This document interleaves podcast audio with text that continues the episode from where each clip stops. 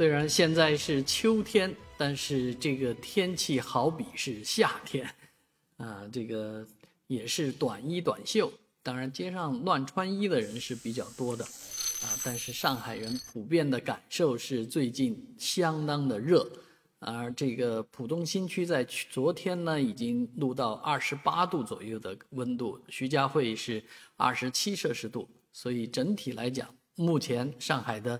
体感温度还是蛮高的，而这样的高温呢，呃，将会持续下去啊。本周下半部分仍然是如此的稳定，呃，那周末到户外去郊游可能是一项很好的安排，呃，那毕竟降温之后出出去玩就可没那么开心，适宜了啊。这么适宜的天气，非常值得到郊外去看一看。啊，看一看那些落叶，看一看红色的粉黛乱子草，看一看各种啊秋色啊，所以欢迎到郊外来转一转。